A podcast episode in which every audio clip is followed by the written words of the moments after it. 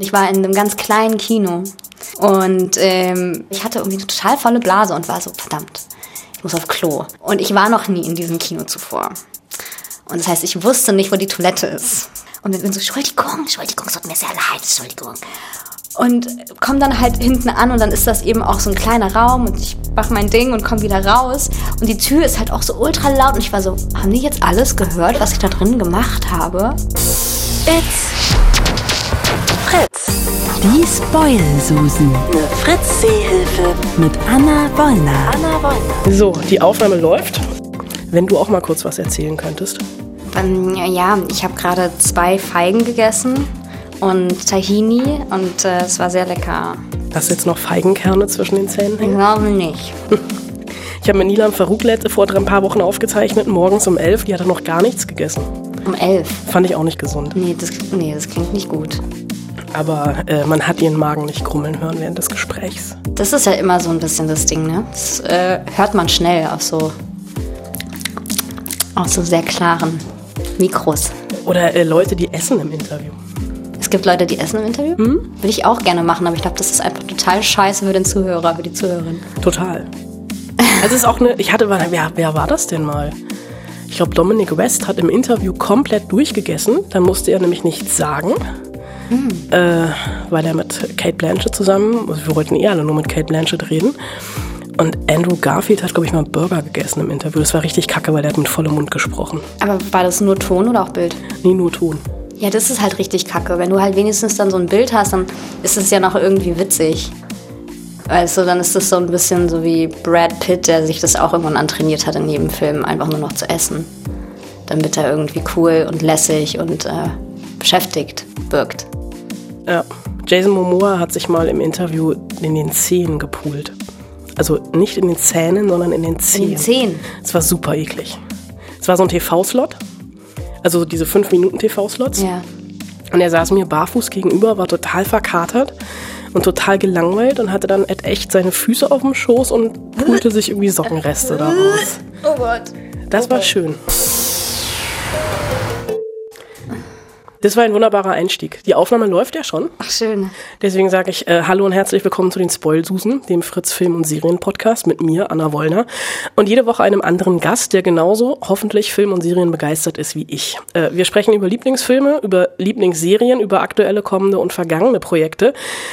Und das machen wir in dieser Woche mit der fantastischen Schauspielerin Emma Drogunova, bekannt aus Film und Fernsehen. Äh, ich habe eine kleine Liste gemacht Mhm. Habe vorne angefangen. Äh, Adlon, die Familiensaga, da warst du sehr jung. Du hast sehr oft im Tatort mitgespielt. Mhm. In Viel macht Glas. In Der Trafikant, einer der, ich glaube, es war einer der letzten Filme mit Bruno Ganz. In Berlin wächst kein Orangenbaum, das Regiedebüt von Kita Koda Ramadan. In der Serie Wild Republic und in der Miniserie Loving Her. Das war, glaube ich, das letzte, was ich mit dir gesehen habe. Eine queere ZDF-Miniserie. Deswegen sage ich Hallo Emma, schön, dass du da bist. Hallo Anna. Äh, wir haben gerade schon über die Füße von äh, Jason Momoa gesprochen, über äh, dein, dein Frühstück. Du, du, hast mir erzählt, äh, du hast äh, ein paar Folgen reingehört, deswegen ist jetzt noch gar nicht überraschend, was jetzt kommt. Du weißt. Aber ich habe schon wieder vergessen. Ah, das ist gut. Ich fange immer an. Ich bin, äh, habe mich selbst ernannt zum äh, Sigmund Freud der deutschen Film- und Fernsehunterhaltung. Äh, mhm. Sage mir, was du guckst und ich sage dir, wer du bist. Ich habe einen Fragen-Quickie. Das mit dem Quickie hat in den letzten Folgen so gut funktioniert, dass wir nach 30 Minuten damit durch waren. Ähm, okay. Weil wir uns ein bisschen verplaudert haben. Das macht aber überhaupt nichts, wenn wir uns jetzt verplaudern, weil dazu sind wir ja da, um über Filme und Serien zu sprechen. Ich habe eine Liste von dir bekommen und ich habe Fragen. Ich habe viele Fragen. Die erste Frage.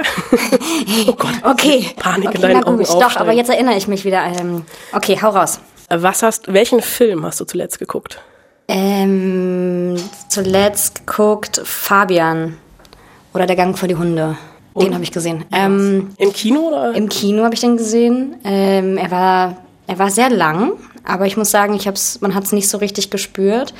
Ähm, ich glaube, ich hatte auch einen kleinen Weinintus. Das war auch ganz nett und es hat irgendwie so voll beigetragen zu diesem zu diesem ganzen träumerischen, was da irgendwie so abging. Ähm, ich fand ihn tatsächlich ziemlich schön. Ich mag ja auch einfach Tom Schilling gerne und Saskia Rosendahl finde ich ganz toll und Merit Becker war, ah, Und ähm, ja, mir hat er auf jeden Fall sehr gefallen. Es war ein wilder, wilder Ritt so. Mit Ja. Merit Becker hast du auch schon gedreht, ne? Mit dem ich auch schon gedreht. Berliner Tatort. Genau, die hat mir mal eine gescheuert. What? Ja, da war ich 18. Nicht privat, aber es war ähm, im Berliner Tatort. Glaube, das war mein allererster Tatort und überhaupt einer der allerersten Sachen, die ich so gemacht habe. Und da habe ich so eine aufsässige Teenagerin gespielt, die irgendwie. Ich will jetzt nicht spoilern, weil vielleicht will sich den irgendwer nochmal angucken, keine Ahnung. Ich glaube, den gibt's sogar noch irgendwo. Ähm, genau, und da, hat, da, da war ich ganz schön frech und dann hat sie mir eine geknallt und das hat sehr viel Spaß gemacht. Also Wie oft habt ihr die Szene gedreht? Ich glaube, ein paar Mal schon. Also, und vor allem hat sie mir auch, äh, also wir haben ja schon, irgendwann haben wir dann so ein bisschen gefaked natürlich, weil ich dann immer roter wurde im Gesicht und man einfach dann so den Handabdruck sieht. Ähm, aber wir haben das ein paar Mal gemacht und das hat auf jeden Fall gut gesessen, weil wir das auch mit so einem halben Stunt irgendwie verbunden haben, so dass sie mir so da eine knallt, dass ich hinten überfahre und dann und so weiter und so fort. Aber es war, war witzig. Ich mag, ich mag, wenn es so aktive Szenen sind, wo, wo Sachen passieren, auch so ein bisschen so körperlich und so.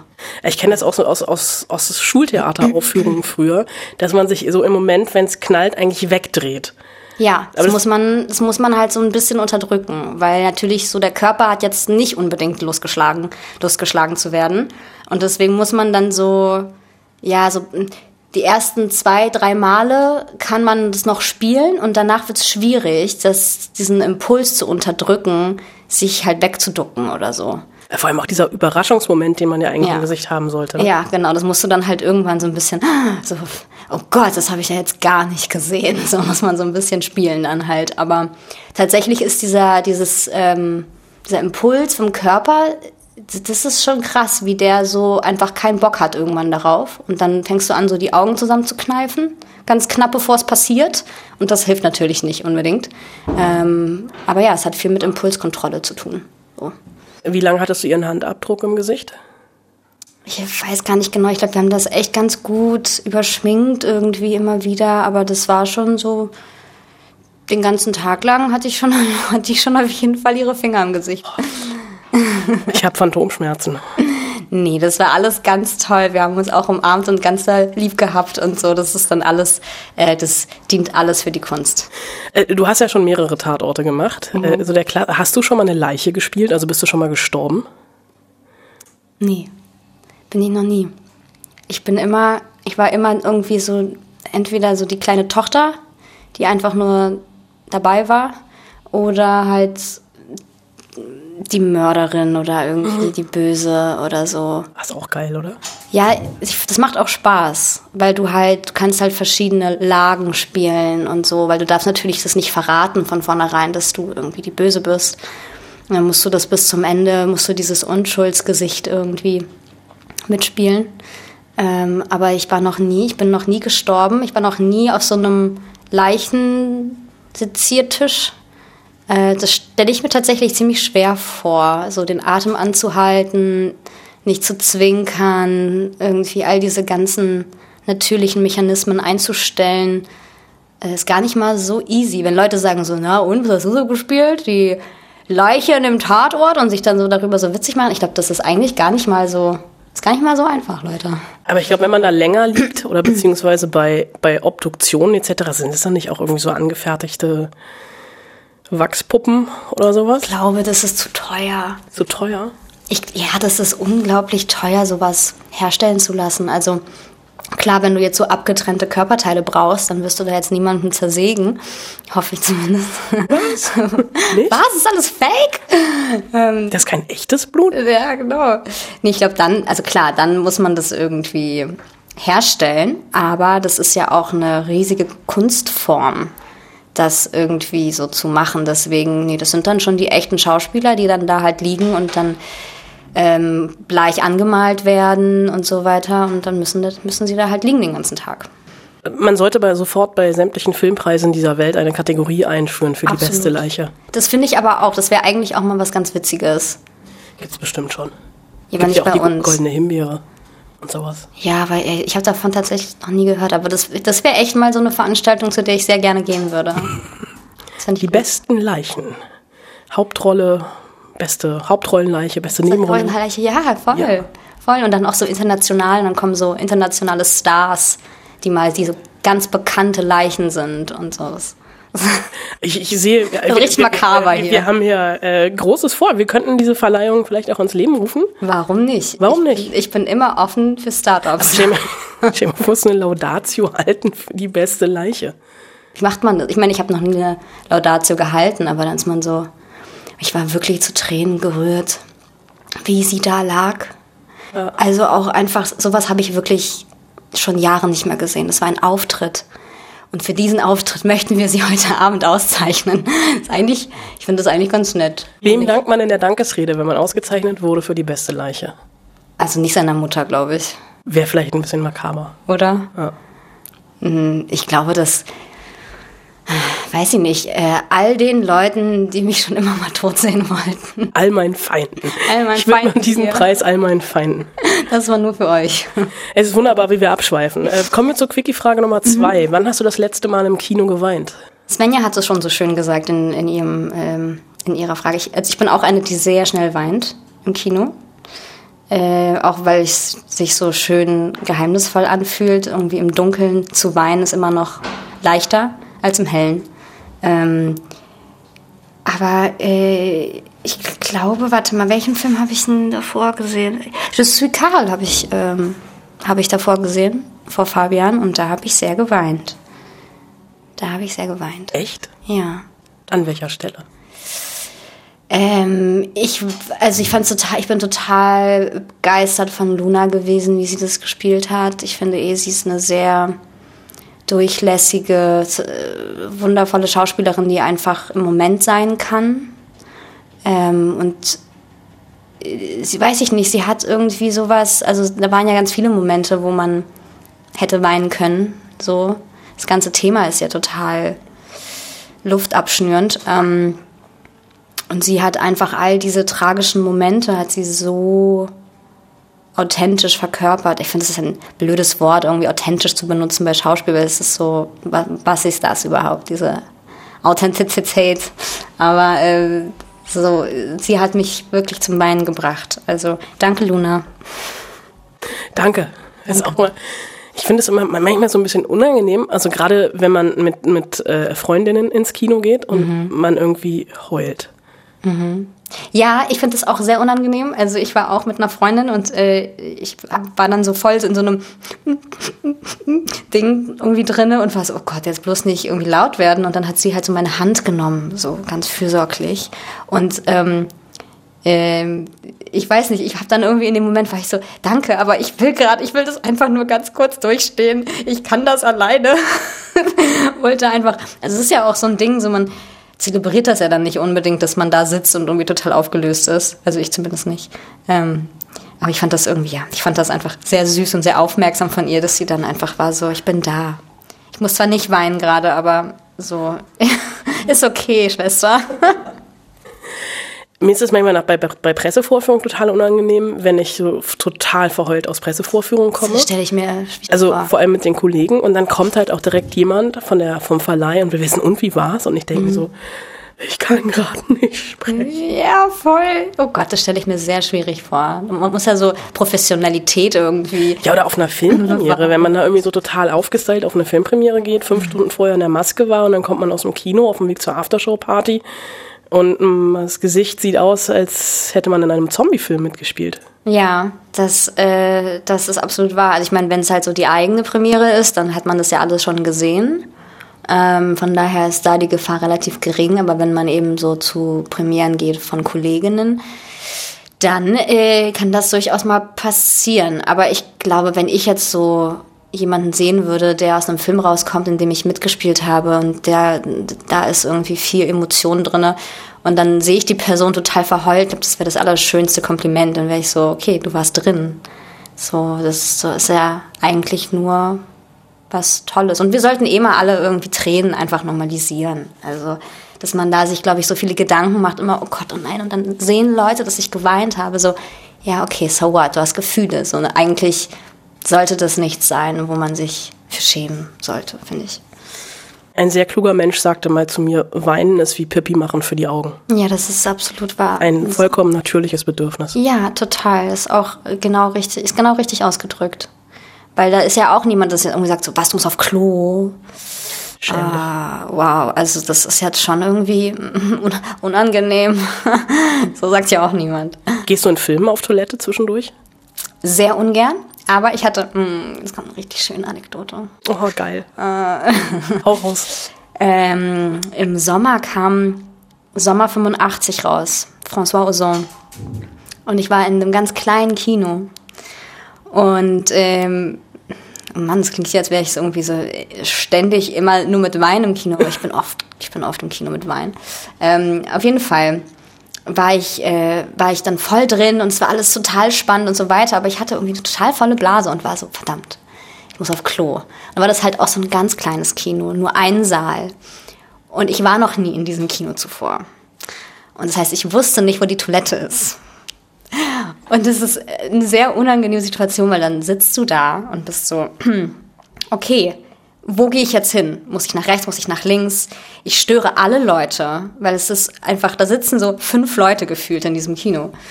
Und dann war so, aber ich kann nicht mehr, ich muss jetzt unbedingt raus. Und dann bin ich irgendwie nach vorne und frage so, Entschuldigung, wo ist denn Ihre Toilette? Und dann so, hä, hinten? Und ich war so, oh nein. Und dann bin ich wieder rein, gehe durch das ganze Kino, nach hinten, hatte auch noch meine Cowboy-Boots an.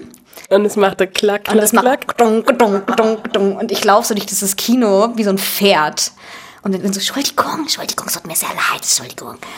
Und komme dann halt hinten an und dann ist das eben auch so ein kleiner Raum und ich mache mein Ding und komme wieder raus. Und die Tür ist halt auch so ultra laut und ich war so, haben die jetzt alles gehört, was ich da drin gemacht habe?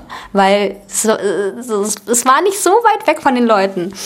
Und dann kam ich halt wieder zurück und war so, oh mein Gott, das war einfach gerade so unangenehm. Es war so unangenehm und ich habe halt auch ein bisschen was verpasst vom Film. Und, ähm, und musste mir dann erstmal von meiner Begleitung irgendwie erzählen lassen, was ich da alles dann überhaupt verpasst habe. Es gibt, glaube ich, tatsächlich eine App für Blockbuster, äh, die anzeigt, äh, nach wie vielen Minuten es praktisch ist, aufs Klo zu gehen, dass man nichts verpasst. Das ist nicht dein Ernst. Wie heißt die? Ich, äh, Darfst du das hier sagen? Ja, ne? ähm, wenn ich es wüsste, würde ich sagen, ich habe es irgendwann mal was drüber gelesen. Das ist das, ich weiß auch nicht, ob es schon ein paar Jahre her. Aber das wäre natürlich, das ist extrem praktisch, weil ich ja vor, irgendwie du verpasst den, den entscheidenden Luke, ich bin dein Vater-Moment oder sowas. Und verstehst den Film nicht.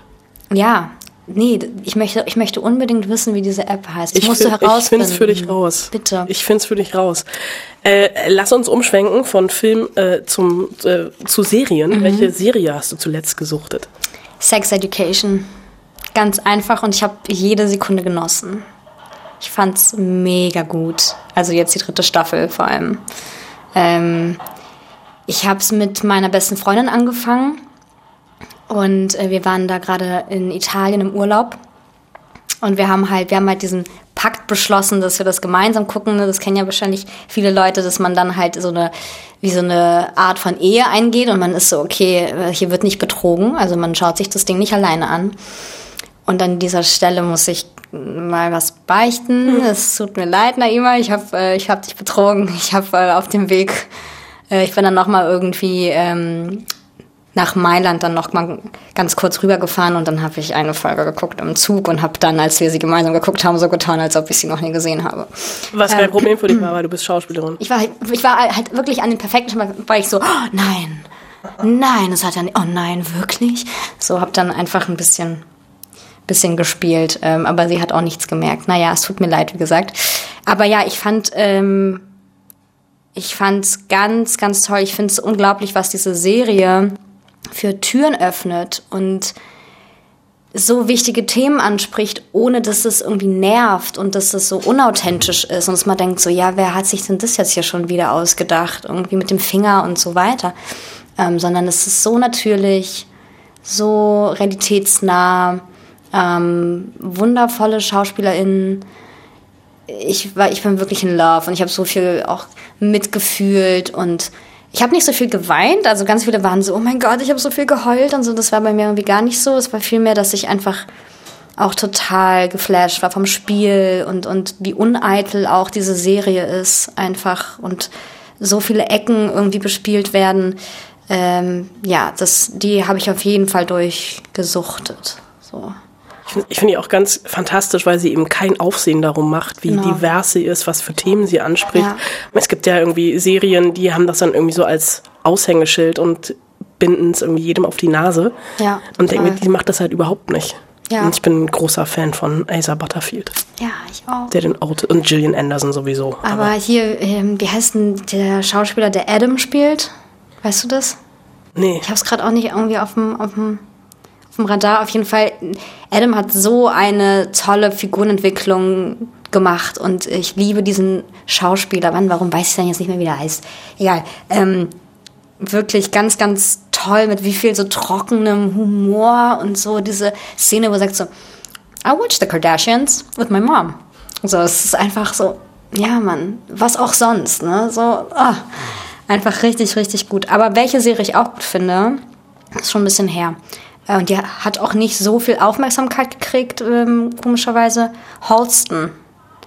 habe ich bisher Netflix. auch nur drüber gelesen. Das war die mit Ewan McGregor, ne? Genau, das ist diese ähm, 80er Jahre Modedesigner-Geschichte. Und das, das ist so geil, das musst du dir angucken. Es ist einfach allein schon so die Kostüme, ähm, dann irgendwie, weiß nicht, dieser ganze 80er Jahre Charme, irgendwie dieses komische Plastik, aber auch so, so irgendwie fancy alles und äh, ich fand es richtig geil, auch von der ganzen Innenarchitektur und, und, die, und die Möbel. Ich stehe halt so krass auf so 80er Jahre Möbel. Also mega, mega cool.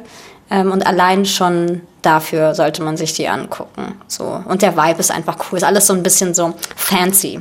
Wenn man so ein bisschen in so ein fancy Life eintauchen möchte und sich denkt, oh geil, was haben die denn da schon wieder an? Boah, nice. Welche Serie hast du nicht zu Ende geguckt? Ähm, welche Serie habe ich nicht zu Ende geguckt? Oh Gott, damit komme ich jetzt in Teufelsküche. Das kann ich gar nicht sagen, glaube ich, weil da so viele. Du Game of Thrones sagen alle. Nee, Game of Thrones habe ich nie angefangen. ich habe nie Game of Thrones angeguckt. Ich glaube, Dark habe ich nicht zu Ende geguckt. Okay. Ja, das ist halt irgendwie, es ist ja immer so ein bisschen dann auch, wenn man ähm, Freunde hat, dann eben auch, die da irgendwie drin mitspielen, dann so, die würden mich jetzt, glaube ich, schlagen oder, oder die würden es auch, glaube ich, voll verstehen, weil die wären so, einmal ganz ehrlich, ich habe auch nicht alle Sachen von dir zu Ende geguckt. es ist einfach irgendwann, kam irgendwas anderes und dann war man abgelenkt oder so. Aber bist du ausgestiegen, weil du es nicht mehr verstanden hast? Oder einfach.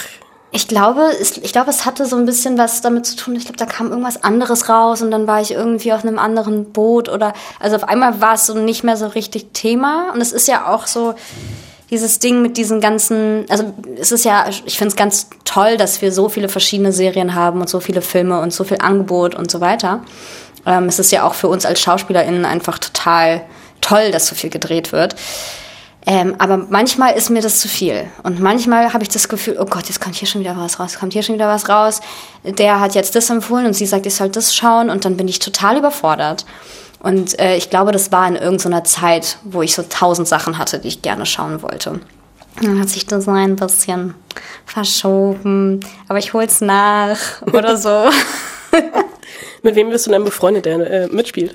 Mit der Gina Stiebitz bin ich sehr gut befreundet. Wir machen eigentlich alle unsere E-Castings zusammen und ähm, hängen immer auf dem, auf dem Balkon und so. Und die Lisa, die kenne ich auch ein bisschen so. Ähm, ja, und natürlich halt so ein bisschen so die anderen äh, so- vom Sehen. Den Moritz, mit dem habe ich auch äh, einen Tatort gedreht, mit dem Morizian. Ja, so ein bisschen ist man halt verbunden irgendwie.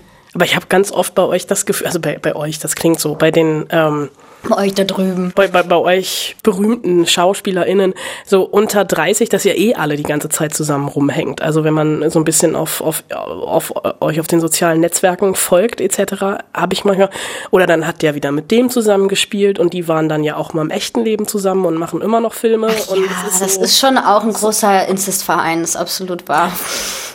Das kann man anders nicht sagen. Also, Das hast du jetzt gesagt. Es ist, es ist schon einfach, ja, es ist ja so. Man kennt ja irgendwie, sobald man so ein bisschen in, ähm, ja, in, in diese Kreise, sage ich, oder einfach mal in diese Branche irgendwie gerutscht ist, kennen sich die meisten irgendwie über Ecken. Das ist ja klar, weil so groß ist das ja alles nicht. Und dann gibt's natürlich halt Leute, die sind miteinander befreundet und dann bilden sich da irgendwie Kreise und Klicken und keine Ahnung, aber es ist nicht so, dass wir jetzt alle die ganze Zeit aufeinander hängen oder uns alle, wir alle Best Friends sind oder so.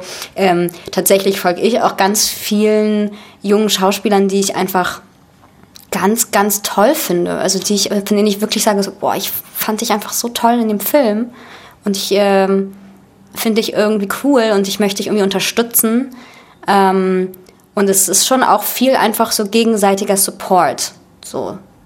Ähm, als irgendwie eher, also äh, hat jetzt nicht so viel damit zu tun, dass man sagt, so, ähm, wir gehen jetzt irgendwie zur nächsten Party oder so ein Scheiß, sondern wie gesagt, viel mehr so, dass man, glaube ich, die Arbeit des anderen, der anderen so schätzt. Wie glamourös ist der Beruf der Schauspielerin überhaupt?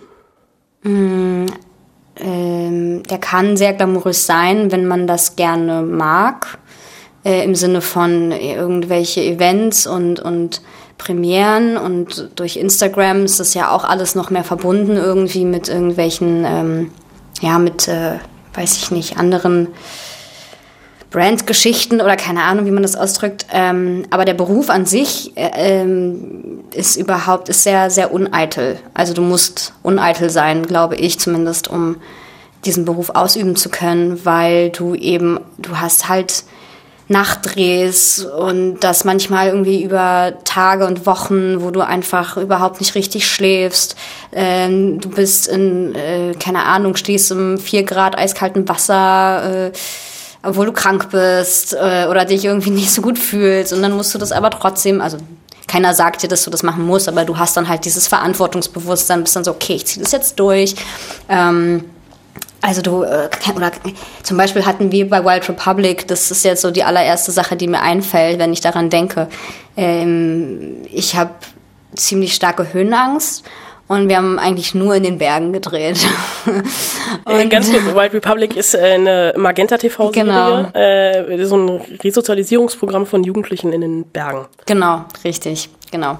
Und wir spielen da halt alle irgendwie so, ähm, ja, in Anführungszeichen kriminelle Jugendliche ähm, die auf jeden Fall in, in irgendeiner Art und Weise das Gesetz gebrochen haben oder halt mit dem Gesetz in Kontakt getreten sind. Und ähm, genau, und wir waren dann eben halt, wir haben dieses ganze Ding, ich glaube, so mit Unterbrechungen waren wir ein Jahr oben. Und waren irgendwo in Italien und keine Ahnung. Und ich musste dann eben auch über irgendwelche Klippen nicht springen, aber irgendwie mich da drüber hängen und an irgendwelchen Sachen vorbei und alles ging so ganz tief runter und ähm, solche Sachen musst du, da musst du dann halt auch irgendwie durch, obwohl du da eigentlich vielleicht nicht so Bock drauf hast. Aber für die Rolle und für die Serie macht man das dann halt. Aber das heißt, in den Momenten ist die Angst in deinen Augen dann auch echt?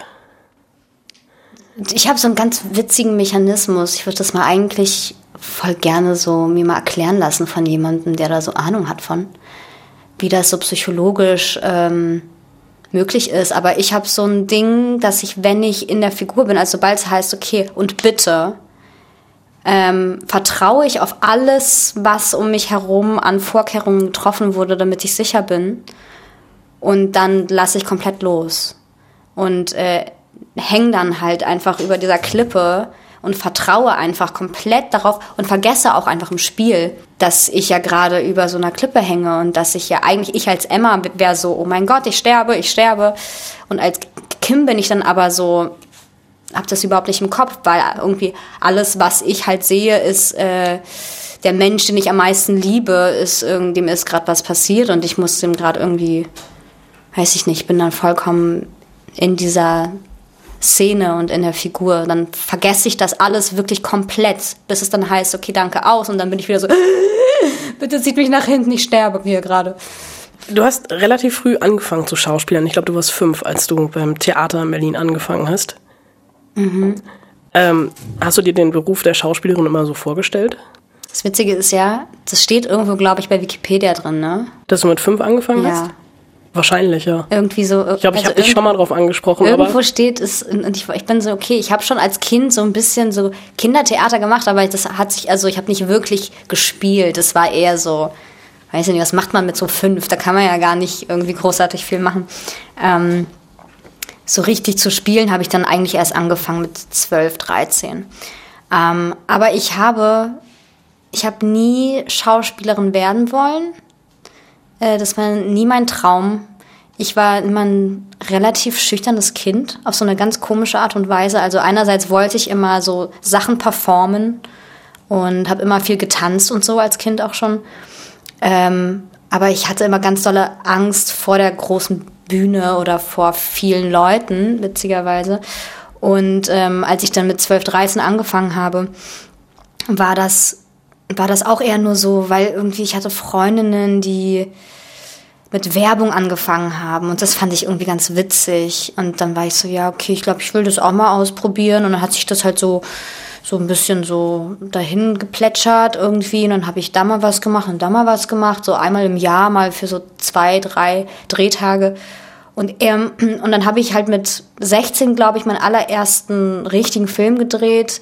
Äh, das war nicht den Boden berühren von Mia Spengler, ein Kurzfilm, ähm, wo es auch irgendwie, ich hatte, ich war, ich war so ein, ich war auch so ein richtiges kein Bock Teenager-Mädchen. Ich war wirklich so, ich will einfach nur mit meinen Freunden chillen und ja, ich gehe halt zu Castings, okay, ich muss da halt irgendwie hin, so, ist in Ordnung, aber eigentlich will ich nur chillen. Und dann hat aber irgendwie dieser Film funktioniert und dann habe ich halt Mia kennengelernt, die für mich eh so ganz, ganz wichtige Person ist in meinem Leben. Ähm, und die hat nämlich am Schluss dann irgendwann gesagt, so Emma, du musst mir was versprechen, du musst es weitermachen. Bitte, bitte. So, ich sehe, dass dir das ganz, ganz viel Spaß macht. Und ich war halt so, okay, keine Ahnung. Und es ging dann halt wirklich all die Jahre weiter und dann erst mit so 18 war es für mich so, ah, okay. Ähm, ich glaube, das gefällt mir wirklich gut und ich glaube, ich möchte das mal so beruflich irgendwie machen, aber es ist halt eher so wie einfach nur so passiert. Und ähm, de dementsprechend kann ich überhaupt nicht sagen, wie ich mir den Beruf so vorgestellt habe, weil ich es mir halt nie irgendwie vorgestellt habe. Ich hatte kein, also überhaupt kein Bild davon, wie das sein kann. Ich habe auch keine Künstler in der Familie. Ich bin die allererste, ähm, die sowas in die Richtung macht. Deswegen war ich so, ah ja, so ist es jetzt also. Na gut, dann arbeiten wir jetzt mit dem. Ah, du hast vor äh, zwei Jahren, muss das gewesen, ja doch 2019, die mhm. ganz große Bühne bekommen. Da warst du nämlich European Shooting Star auf der Berlinale. Das ja. ist äh, für alle, die es nicht wissen, eine relativ hohe Auszeichnung, vor allem wenn man sich mal die Namen anguckt, die das alle schon waren, vor allem auch international. Also Daniel Craig zum Beispiel war 1484 European Shooting Star, da mhm. war das Kino noch schwarz-weiß gefühlt. Alicia Vikander, die einen Oscar zu Hause stehen hat, war European Shooting Star. Donald Gleason aus äh, der böse, der eine Bösewicht aus Star Wars unter anderem auch. Heike Mackert, Daniel Brühl, äh, Alexander Fehling, äh, Janis Niewöhner, äh, Louis Hofmann. Du, äh, du vor zwei Jahren, äh, mhm. letztes Jahr war es äh, Albrecht Schuch mhm. mit Mitte 30. Mhm. War ein bisschen absurd, aber äh, in der digitalen, du, du hast quasi den letzten Jahrgang, den vorletzten Jahrgang vor Corona Vorletzten, noch in echten mitgemacht. Ja. Der ähm, Jonas war danach noch, dann, der hatte noch. Stimmt, Jonas Dassler. Oder hatte der auch schon, oder war das dann auch schon? Ich glaube, Jonas war tatsächlich dann im äh, die Berlinale, die noch unterm Corona-Radar lief. Mm. Und dieses Jahr Albrecht in der digitalen Version. Ah, ja, okay. ja, genau. Ähm, wie ist das? Wir haben tatsächlich davor gesprochen, mhm. als das alles noch vor dir lag. Da gibt es immer so einen Pressetag, mhm. wo du äh, einen Tag lang im wahrscheinlich 15-Minuten-Takt äh, Leute vor die Nase gesetzt bekommen, die immer das Gleiche fragen. Mhm. Ähm, aber was hat dir das gebracht, Shootingstar zu sein? Es hat mir sehr, sehr viel gebracht. Es war einfach, es ist, also man kann sich das halt wirklich so vorstellen, dass du eine Woche hast, wo du die ganze Zeit mit Leuten in Kontakt bist und die ganze Zeit sprichst. So, du musst die ganze Zeit Interviews geben oder ähm, bist dann eben auch mit anderen SchauspielerInnen aus anderen Nationen da und triffst auch verschiedene Caster aus der ganzen Welt und so. Und es sind halt so viele Eindrücke. Ähm, Außerdem sprichst du super viel Englisch. Also ich hatte irgendwie nach dieser Woche war ich so, äh, äh, hier, ich bin jetzt hier Marathon oder was, ja. Also ich bin richtig, richtig gut jetzt, richtig fit. Äh, danach ist es auch wieder weg so, wenn du das nicht weitermachst. Aber ähm, also allein schon einfach für diese Erfahrung ähm, ins kalte Wasser geworfen zu werden, rein pressemäßig, ähm, gibt es dir einfach eine gewisse Souveränität, äh, die mir sehr viel bringt jetzt so, wenn ich jetzt irgendwo Pressearbeit mache oder so, dann bin ich einfach viel entspannter. Ähm, natürlich habe ich auch einfach ganz viele tolle Leute kennengelernt. Ähm, wir folgen uns auch noch alle auf Instagram und sind immer so am Hypen, wenn irgendwer irgendwas dreht oder irgendwas postet, sind wir alle immer so, yeah, in den Kommentaren.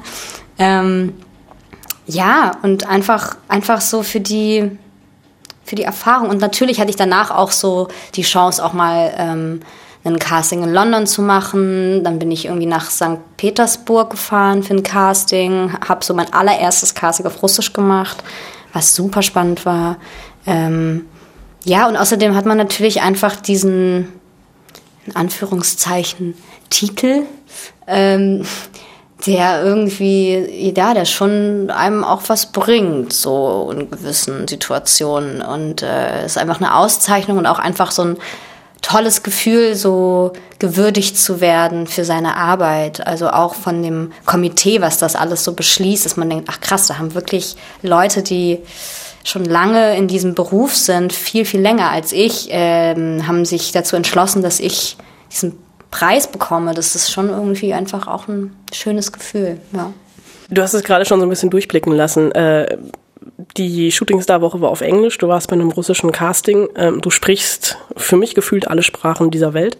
Nein, natürlich nicht, aber du sprichst, du sprichst fließend äh, Englisch, Französisch. Du hast französisches Abitur gemacht, ne? Irgendwie hast auf einer mm, französischen ja, Schule. Ja, also mh, mm, das, sieht immer alles total schnieke aus auf dem Papier, ne? Das ist ja auch immer noch mal so ein Ding. Hey, ich habe auch sieben Jahre Französisch in der Schule gehabt. Ja. Bonjour. Siehst du, bonjour. Und äh, Latinum habe ich auch noch hinterhergeschmissen gekriegt. Also von daher ist es alles, ist es alles einfach nur so Sieht alles sehr, sehr cool aus, aber nein, ich, ähm, ich bin bilingual aufgewachsen, also beziehungsweise zu Hause haben wir halt nur Russisch gesprochen, weil ich kam mit zwei Jahren nach Berlin. Und, und dann habe ich halt in der Schule und überall sonst immer Deutsch geredet.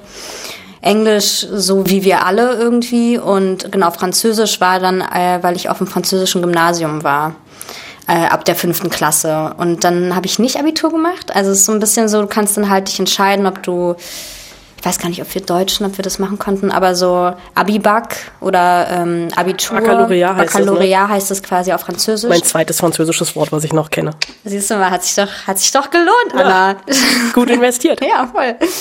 Ähm, nee, aber ich bin dann äh, abgehauen nach der zehnten. Ich bin dann auf ein ganz normales Gymnasium gegangen und habe dann Französisch-Leistungskurs gewählt, der Fuchs, der ich bin.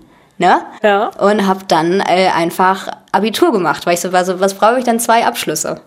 Ich kann mir ja auch einfach mein deutsches Abitur umschreiben lassen, wenn ich irgendwie in Frankreich studieren will.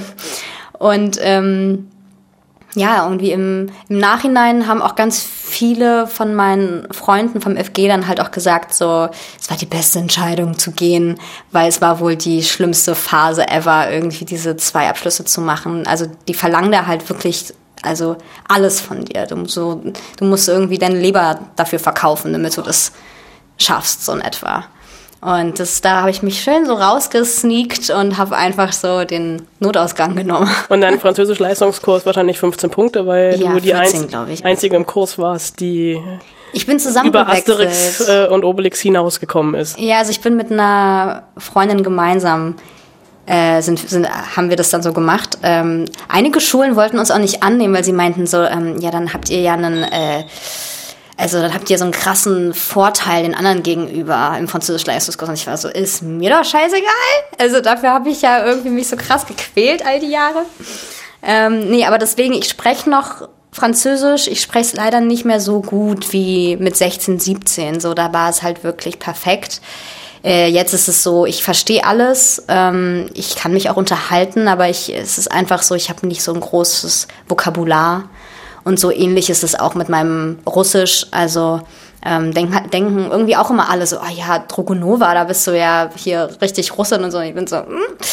ähm, ich war eine von denen, die zu Hause immer auf Deutsch geantwortet hat. Ja, okay. So eine war ich. Und bin immer noch so eine. Deswegen, ähm, ja, ich kann das alles irgendwie und so weiter, aber es ist jetzt nicht, dass ich da jetzt irgendwie riesige Essays oder so schreiben kann, leider. Kommt alles wieder. Ich hoffe, ich muss einfach nur ein paar Monate irgendwo hinfahren. Ich glaube, dann kommt das auch zurück. Aber würdest du auf Russisch drehen wollen, wenn du äh, beim Casting warst? Mhm. Also das war auch sehr äh, interessant, eben sich mal so darin auszuprobieren, in einer anderen Sprache zu drehen. Ähm, Ich glaube, ich müsste auf jeden Fall nochmal dann Sprachcoaching kriegen, weil ich natürlich auch noch, ich habe halt einen leichten Akzent. Man hört natürlich, ich bin nicht aufgewachsen in Russland. Ähm, deswegen irgendwas ist immer drinne. Aber ich hätte schon total Bock drauf. Klar, absolut. Also ich würde das äh, sehr gerne mal, also ich habe das natürlich schon auch mal ab und an benutzt für irgendwelche Serien oder so. Aber ich hätte schon Bock auch mal richtig drüben zu drehen, ja. Voll. Ich versuche jetzt gerade den Bogen zu kriegen, weil wir sind schon wieder, wir haben uns verquatscht. Ja, natürlich. Wie so oft natürlich. passiert. Ähm, ich war so ein bisschen, äh, deine Agentin hat mich ein bisschen auf die falsche Fährte gelockt, wahrscheinlich mit Absicht. Vielen Ah, ja. Dank, liebe Petra. Ähm, ich hatte vorher natürlich angefragt nach deinen Lieblingsfilmen und Serien und es kamen drei Filme und keine Serien. Ich habe nur Filme bekommen. Echt? Ja, das hieß nur, was sind deine. Und ich habe dann nämlich Filme? gedacht, du guckst keine Serien, was du ja jetzt schon wieder widerlegt hast. Und dachte mir so, wie kann man keine Serien gucken? Deswegen müssen wir über deine Lieblingsfilme reden. Aber auch da habe ich jetzt gerade ähm, einen, einen roten Faden gefunden, zumindest in zweien der drei. Ah ja. Äh, es wird Französisch gesprochen. Ja, das stimmt. Äh, einer deiner Lieblingsfilme ist La Vie en Rose. Mhm. Ähm, die äh, Biografie-Verfilmung, äh, Biopic, wie man Mhm. auf Neudeutsch sagt, über Edith Piaf. Ja. Marion Cotillard hat einen Oscar dafür bekommen. Das ist so grandios. Ich liebe diesen Film über alles. Ich habe ihn tatsächlich auch erst vor ein paar Wochen, ein paar Monaten das erste Mal gesehen. Ich habe ihn erstmal online irgendwie gesucht. Ich weiß gar nicht genau, wie ich darauf kam, dass ich mir den anschauen wollte. Ähm, aber eigentlich ist das ja so ein Classic mittlerweile. Ähm, und den gibt's nirgendwo online. Auf keinem Streamingdienst habe ich das gefunden. Und dann war ich so, okay, dann bestelle ich mir jetzt eine DVD. Und dann kam die DVD nach Hause und ich war so, okay, let's go. Hol mal den DVD-Player aus dem Keller. Ja, genau. Nee, ich habe so, ein- ich hab so ein kleines Ding, externes Okay, Laufwerk, ja. was ich dann immer so randrücke. Und ähm, boah, es ist doch, das ist doch der Wahnsinn, was die Frau da spielt. Die war, glaube ich, 32, als sie sie verkörpert hat. Und sie hat sie wirklich einfach von 20 bis zu ihrem Tod, wo sie so Mitte, Ende 40 war, aber in dem Körper von einer 80-Jährigen. Ähm, und sie hat sie komplett getragen. Auch dieses ganze Maskenbild. Also ne, ich glaube, das hat, ich glaube, die haben auch einen Oscar oder irgendwas bekommen für das beste Maskenbild. Ich weiß es nicht genau. Aber das war auch so großartig. Und wie sie ihre Stimme verstellt hat. Also wie sie sich einfach alles so angeeignet hat von dieser Frau, hat mich einfach so beeindruckt wie selten was. Und dann gibt's da auch, oh Gott, meine Lieblingsstelle. Oh, so toll. Hast du den Film eigentlich gesehen? Ich habe den Film gesehen. hast ihn das ist gesehen, sehr ne? lange her, als er Ja. rauskam. Ich weiß nicht, 2007. Sieben. Ja. Ja. er hat wahrscheinlich 2008 gesehen, also vorher. Ach, du hast ihn dann auch direkt, äh, also quasi ganz frisch, als er dann Vermutlich, kam. ja. ja. Oh, das ist so geil, diese eine Szene, wo sie so erfährt, dass ihr Freund, dieser Boxer, ich glaube Marcel, ähm, dass der in diesem Flugzeug äh, da, dass er halt da halt umgekommen ist. Und dann diese halb Traumsequenz, halb Realität erfährt sie, dass er halt umgekommen ist. Und und sie ist so komplett außer sich und und ist so am zittern und weint und schreit. Und dann wird das so überlagert ähm, mit so einer ganz sanften Melodie. Und dann schwenkt die Kamera so rum und sie tritt auf einmal auf die Bühne. Also es war wie es ist so wie so eine Plansequenz so von ihm also quasi aus ihrer Wohnung auf die Bühne und dann kommt sie auf die Bühne und und streckt ihre Arme aus und steht in diesem Lichtkegel und es ist alles so oh, es ist so groß. Und da habe ich bis heute, es ist so krass, ich habe so krass Gänsehaut einfach davon. Das war unglaublich, unglaublich. Würdest du es auch gerne mal, also jetzt nicht Edith Piaf spielen, aber ähm, Ein Biopic machen? ein Biopic oder auch singen? Ja, richtig gerne. Ich habe richtig Bock auf ein Biopic. Ich wüsste jetzt zwar nicht wen irgendwie gerade so ad hoc, aber hätte ich mega Lust drauf. Singen, ich, ich kann ein bisschen singen, aber nicht so, ähm, dass man jetzt sagt so, spiel mir mal die Piaf. So, das, aber da hat ja auch, ich glaube Marion Cotillard hat das auch nicht selber gesungen. Das hat, ähm, das hat jemand anders gesungen. Ja, ganz oft ist er Renny Selweger bei Judy, also die Judy Garland, hat er glaube ich auch tatsächlich selber Mhm. Das gesungen. hat sie Das selber gesungen? Der Ehrgeiz dann ganz oft. Äh, oder ähm, Reese Witherspoon bei Walk the Line hat er glaube ich auch Den habe ich nicht gesehen. Oh, großartig. Walking Phoenix. Johnny Oh. Cash. Uh, uh, okay. Musst du unbedingt okay, muss ich gucken. Auch schon ein bisschen älter, auch könnte so die gleiche Zeit sein. Ja, Hat ich fand, das war eine großartige Zeit für so Biopics und so. beide, glaube ich, auch sogar einen Oscar für bekommen. Aber das ist jetzt Stochern im Dunkeln. Äh, ich weiß jetzt gar nicht, ob, ich könnte jetzt zwei Bögen schlagen. Ich könnte einmal den, den franco-kanadischen Bogen schlagen. Schlag doch den. Ich schlag den franco-kanadischen Bogen und schlag den musikalischen Bogen dann danach. Okay. Äh, kommen wir von, äh, von Frankreich nach äh, Kanada äh, zu einem Regisseur, der, glaube ich, sein Leben lang das Label Wunderkind haben wird, weil er sehr früh angefangen hat, Filme zu machen, die von der Kritik entweder total gefeiert worden sind oder total zerrissen worden sind. Xavier Dolan. Guck mal, siehst du, da ist, Da ist- da ist schon wieder die sieben Jahre Französisch. Das Haben sich ausgezahlt. Wobei ich nie weiß, ob er Dolan oder Dolan heißt. das weiß aber keiner. Das weiß, das weiß er selber ich noch saß, nicht mal. Ja, das, äh, eben. Und ich saß letztens mit ein paar Franzosen und ich war so, Xavier Dolan? Xavier Dolan? Also, we don't know. ich war so, okay, alles klar. Das heißt, wir können uns das aussuchen. Ja, ich habe ihn auch tatsächlich mal, ich habe in Cannes mal äh, vor zwei oder drei Jahren am Nachbartisch hatte er gerade seine Premierenfeier, äh, aber ich mochte den Film nicht. Mhm. Welchen? Ich, ah, welcher war das denn? Dieser letzte? Max, E Maxim hieß er, glaube ich. Äh, ähm, Oder Mathieu E Max Mathieu, nee. E Maxim. Aber irgendwas mit Max Mann, ja. im Titel. Ja, Egal. ja, äh, aber ich fand den, ich bin bei denen total hin und her gerissen, weil ich glaube, der ist ein totaler Blender. Mhm. Aber der macht halt alles, ne? Der schreibt seine Drehbücher, der spielt meistens die Hauptrolle, der führt Regie und macht, äh, schneidet und macht die Musik. Es gibt nichts, was dieser Mann nicht kann. Und einer deiner Lieblingsfilme, ich will dir den jetzt um Gottes Willen auch nicht madig machen, weil den mochte ich tatsächlich, ist Mami. Ja, Mami ist unglaublich. Den habe ich damals im Kino gesehen.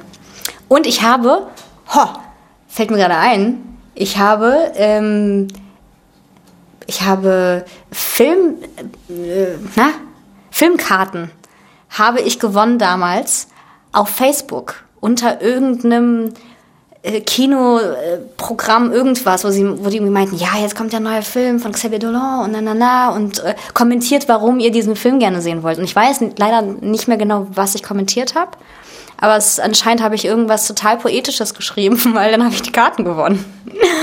Und dann bin ich mit einer Freundin in diesen Film reingegangen und ich war geflasht, einfach auch mit diesem Instagram-Format, was der da irgendwie gerade da, also es war ja auch so die Zeit, als es gerade irgendwie groß wurde und ähm, ich glaube, das war 2015.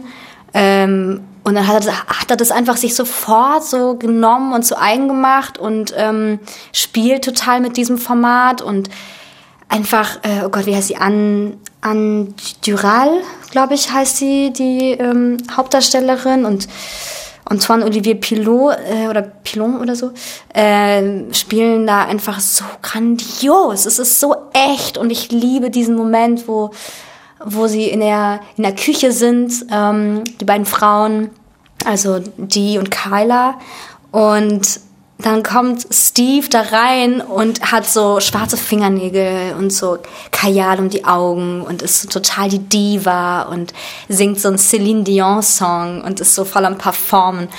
Und äh, das, das hat so mein Herz einfach schneller schlagen lassen. Es war wundervoll. Äh, was mir total in Erinnerung geblieben ist, äh, du hast das Format schon angesprochen, äh, 4 zu 3 beziehungsweise Hochkante und es gibt halt zwei Momente, wo er wirklich die Leinwand so literally aufschiebt.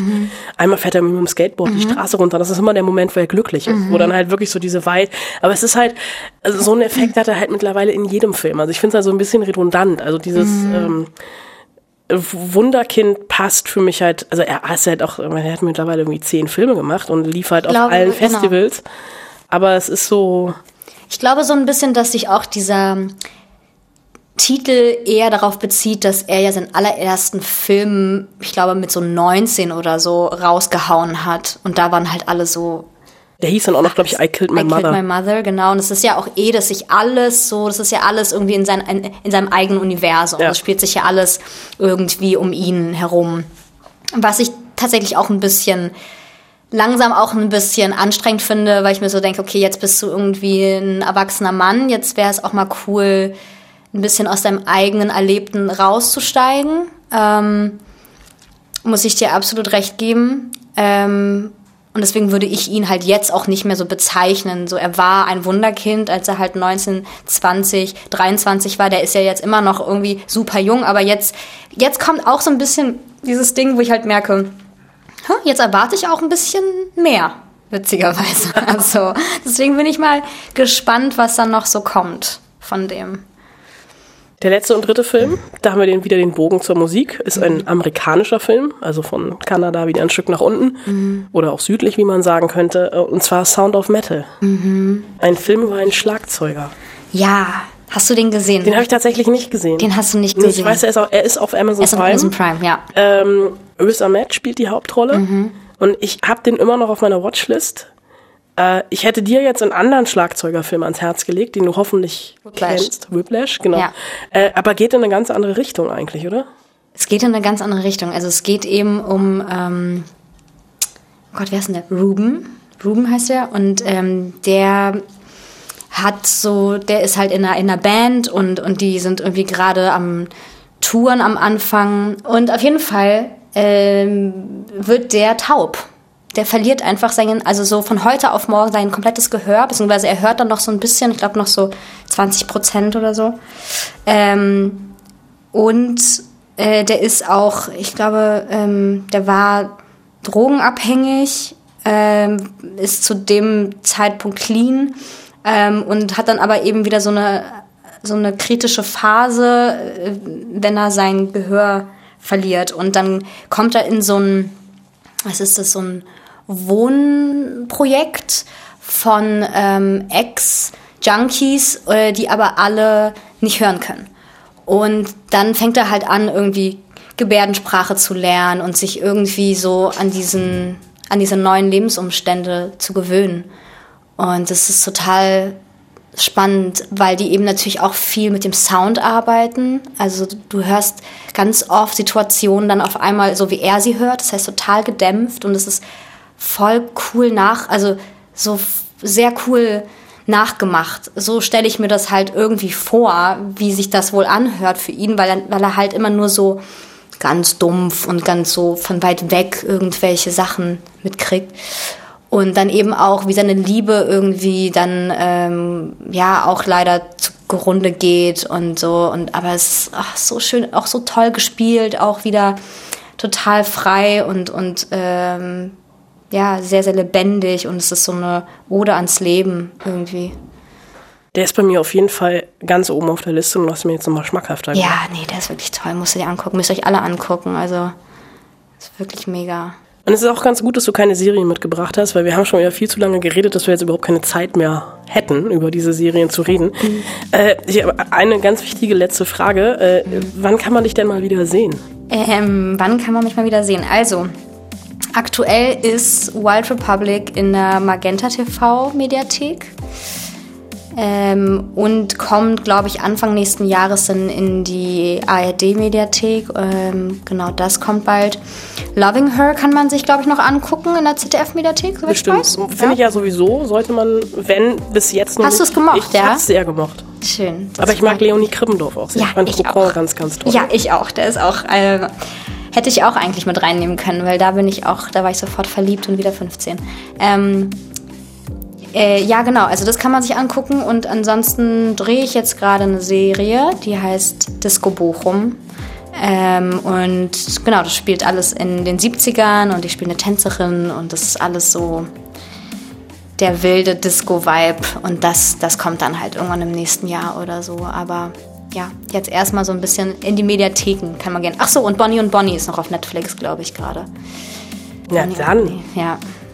Äh, dann äh, sage ich ganz herzlichen Dank, dass du äh, die Zeit gefunden hast, äh, vorbeizukommen, obwohl du gerade in den Vorbereitungen steckst für die neue Serie. Danke für die Einladung, Anna. Äh, das waren die Spoilsusen mit mir, Anna Wollner und der bezaubernden Emma Drogonova. Äh, schreibt uns gerne eine Mail oder eine Direct Message auf Instagram, also die Mail an spoilsusen.fritz.de oder bei Instagram an fritz-offiziell. wie euch die Folge gefallen hat, lasst einen Like da, empfehlt uns euren Freunden oder sagt gerne mal, mit wem ich reden soll mal. Ich versuche das dann einzurichten. Ich würde auch Emma gerne nochmal einladen und dann reden wir einfach über Serien. Ähm, ich sag bis nächste Woche. Viel Spaß im Kino und auf dem Sofa. Macht's gut und Hauptsache es flimmert.